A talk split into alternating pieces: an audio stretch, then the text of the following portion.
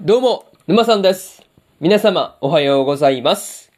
今回はですね、プラオレの第6話の感想ですね。こちら、語っていきますんで、気軽に聞いていってください。というわけで、早速ですね、感想の方、入っていこうと思うわけですが、まずは、一つ目ですね。目標は高くというところで、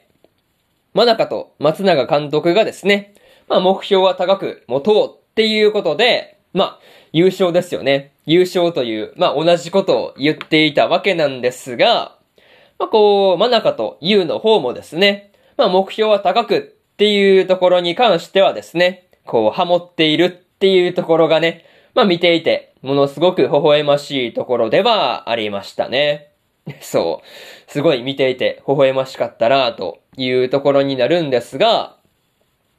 まあね、こう実際、てっぺんを取るっていうところに、まあたどり着くまではですね、まずは大会 A に行かないといけないわけなんですが、まあそのためには大会 B で、まずは優勝しないといけないっていうところはね、なかなかハードだなっていうことは感じたりしました。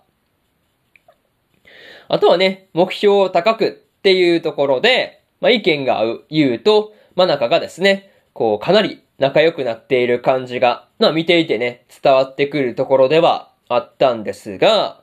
まあ、実際、こう、二人の会話はですね、こう、真中が、こう、まあ、自然とボケていてですね、まあ、それに対して、こう、優が、まあ、ちょっとこう、きつめに突っ込んでる感じですよね。なんかそういうところが、まあ、うまいバランスなのかな。なんかそういうところが見ていて面白くてですね。まあ、すごい微笑ましい気分になるものがあったなという感じでした。まあ、しかもね、真中と優はですね、まあ、おばあちゃん同士も女子校時代からの仲良しだったりするっていうところもね、なんていうか、こう、運命的な感じがあったりして、すごい面白いなっていうことは思ったりしました。そう。なかなかそういうところで面白かったなという話で、まずは一つ目の感想である、目標は高くというところ終わっておきます。で、次ですね。合言葉を決めようというところで、まあ、試合中の、まあ、掛け声というか、合言葉を決めようっていうことで、真中の部屋にですね、みんなが集まって、こう話をしていたわけなんですが、まあ、最終的にはですね、心の絆でパックをつなげに決定してましたね。そう。まあ、しかもね、こう合言葉の心の絆はですね、あの、3話の時のマミとの思い出の試合でですね、あの時にこう作られた、こう旗に書かれている言葉だったりするっていうところがですね、まあ個人的に結構好きなところだったりします。そう。なんかそういうところでね、心の絆っていう言葉が出てくるんだっていうところが本当にいいですよね。まあとはいえ、真中が最初に提案した合言葉はですね、こう、長い上に決めポーズまであったりするっていうところでね、まあそれはちょっとやりにくいよねっていう感じで却下されてしまったっていうところはですね、まあ予想通りっていう感じでしたね。そう。あれちょっと試合中にやりにくいですよね。まあでも、ナオミはですね、魔女っ子みたいっていう風に言ってですね、気に入っているっていうところは、まあちょっとね、意外な感じではありました。あとはね、ユウの言っていた合言葉が、真中の考えてきた合言葉より全然いいっていう風にね、綾香から、まあこう言われていたわけなんですが、まあその時にね、こう、さらっと真中の言ってることがね、こう軽く、まあディスられているっていうところはね、まあちょっと笑ってしまったなっていうところでした。まあそういうところで、二つ目の感想である合言葉を決めようというところ終わっておきます。でですね、次、三つ目の感想に入っていくんですが、競合チームとの練習試合というところで、真中たち日光ドリームモンキーズがですね、まあ、競合チームと練習試合をすることになっていたわけなんですが、ナオミと松永監督がですね、まあ、こう相手チームのカリスマ監督のファンだったっていうところですね。なんかそういうところがすごい面白かったところではありますね。まあ、それと、試合中にですね、ユウは熱が入りすぎたっていうことで、まあ、一人で、こう、維持になってプレイをしている感じがあったりしたわけなんですが、まあ、最後にはね、こう、みんなを信じてパスを繋いでいくっていうところですよね。こう、ちゃんとこう、パスを繋ぐようになったっていうところが、なんかすごいいい変化だなっていうことは思ったりしました。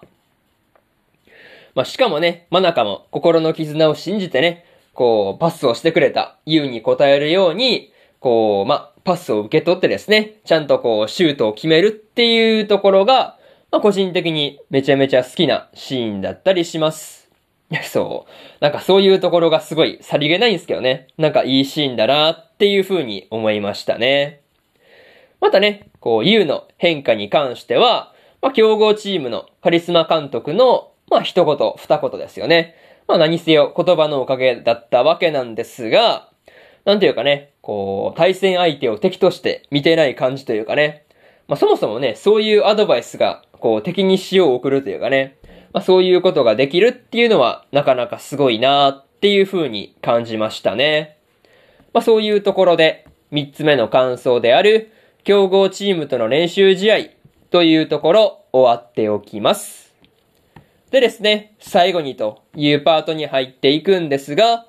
今回はですね、ユウが真中たちのチームとして本当の意味で、こう、まあ、絆というかね、まあ、こう繋がれたような感じがあったんですが、真中たちがですね、ユウのプレイについていけるようになる日がね、来たりするのかなっていうところで、だいぶ楽しみになってきたところではありますね。あとはね、練習試合に勝ってもないのにですね、こう、ビクトリーダンスを披露していたわけなんですが、まあ、私無理っていう風に言っていたユウもですね、なんだかんだでやっているっていうところが、微笑ましかったところではありますね。まあ、個人的にはですね、次のビクトリーダンスはですね、ちゃんと買ってからできればいいなっていう風に思ったりしました。まあ、とりあえず、次回の話がどうなるのかっていうところで、今から楽しみすぎるというところで、今回のプラオレの第6話の感想ですね。こちら、終わっておきます。でですね、今までにも第1話から第5話の感想はですね、それぞれ過去の放送で語ってますんで、よかったら過去の放送も合わせて聞いてみてくださいという話と、今日は他にも2本更新しておりまして、世界最高の暗殺者、異世界貴族に転生するの5話の感想と、焼くならマグカップもの2期の6話の感想ですね。この2本更新してますんで、よかったらこっちの2本も合わせて聞いてみてくださいという話と、明日はですね、コミさんはコミュ障ですの第6話の感想と、真の仲間の第6話の感想、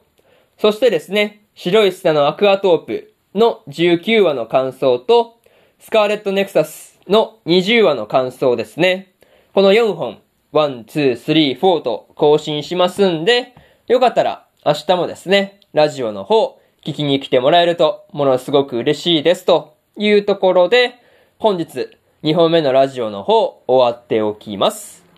以上、沼さんでした。それじゃあまたね。バイバイ。